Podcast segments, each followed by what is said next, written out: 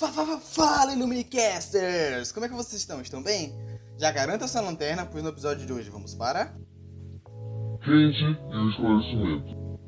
Hoje nossa bancada de intelectuais vai ter o propósito de te, tentar te elucidar sobre como foi essa época de Kent, quem foi Kent, o que, que ele fez, quais são as principais ideias e o que foi o esclarecimento afinal. Então vamos lá, como eu já disse antes, garanta sua lanterna, pois essa viagem vai ser no completo breu. Chama a vinheta!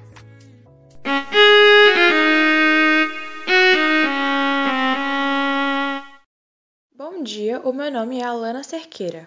Amelia Kant nasceu em Königsberg, na Prússia Oriental, no dia 22 de abril de 1724. Filho de um pai artesão, passou grande parte da sua vida nos arredores da sua cidade natal. Dos pais luteranos, recebeu uma severa educação religiosa na escola onde estudou latim e línguas clássicas.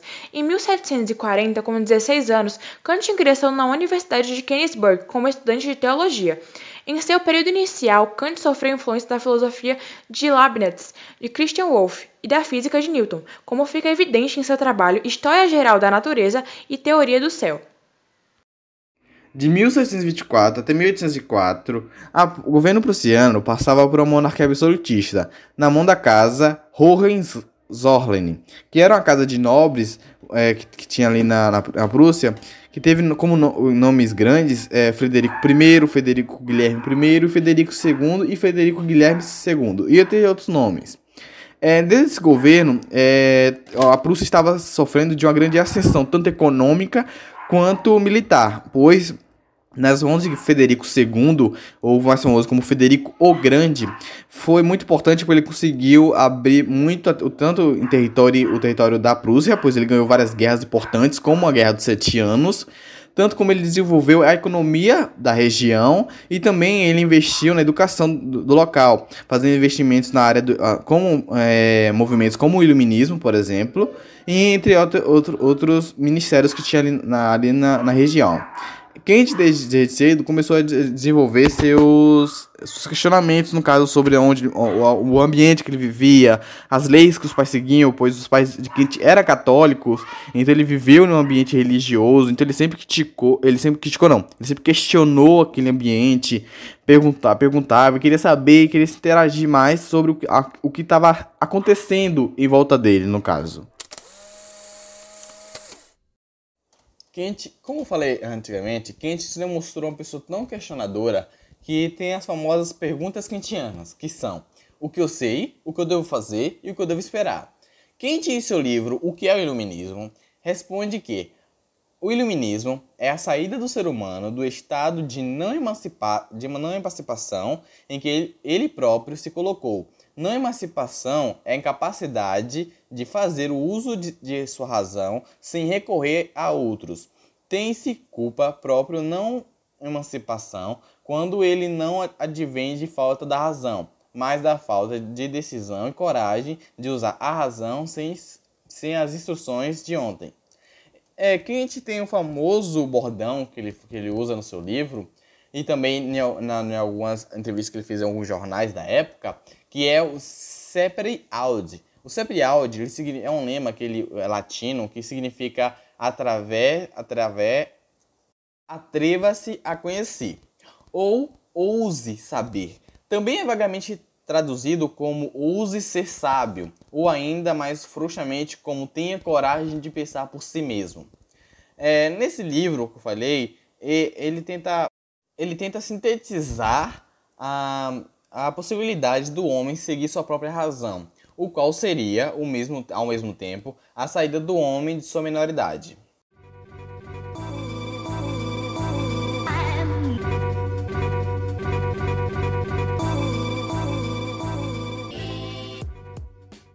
Kant começa pelo próprio termo esclarecimento, que é a saída do homem da minoridade.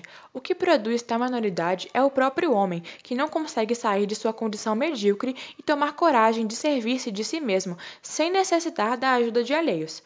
Com o uso privado da razão, apesar de limitado, pode ajudar consideravelmente no processo de esclarecimento. Tal processo é fruto do iluminismo, tendência de pensamento esclarecido pela luz da razão e não mais das trevas do medieval.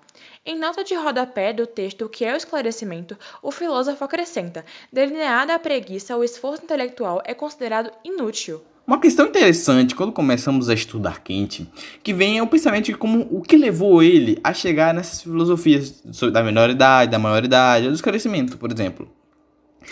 Ó, de sopetão, se dando o pontapé inicial, eu diria que quem começou esses pensamentos quando ele escreve o livro Histórias Universal da Natureza e a Teoria do Céu, onde ele disseca o pensamento newtoniano. Logo quando ele lança o livro também A Crítica da Razão Pura, ele está basicamente começando a ter essa filosofia sobre questionar o conhecimento. Ou seja, ele entra logo na vertente da filosofia transcendental, que é a possibilidade do, do, da pessoa, contra um humano, em ter, obter o conhecimento, entender o, o espaço à sua volta.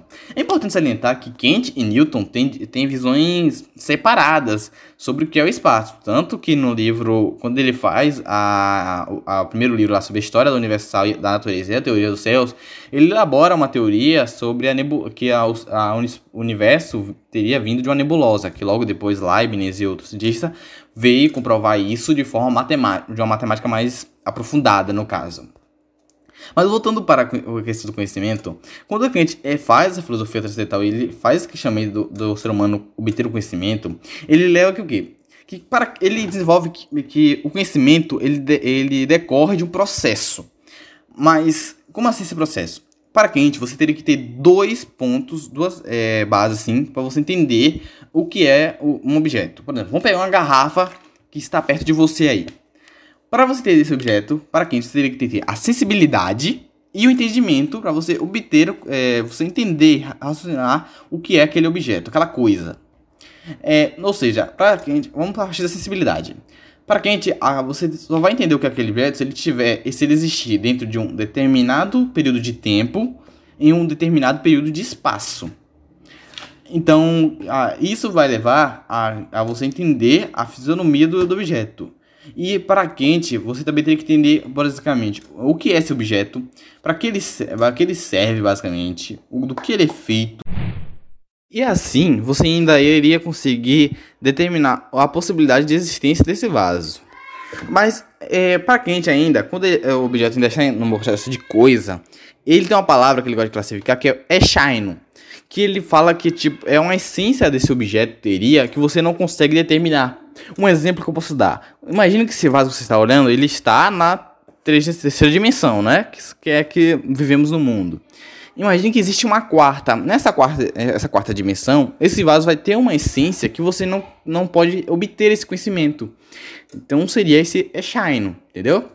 Mas depois de todo esse pensamento, Alana, tu poderia me dizer o que é a menoridade e a maioridade? A menoridade, descrita por Kant, não é a falta de entendimento, mas sim a incapacidade que cada indivíduo possa eventualmente ter, enquanto a maioridade, por sua vez, é a capacidade de utilizar-se do próprio entendimento.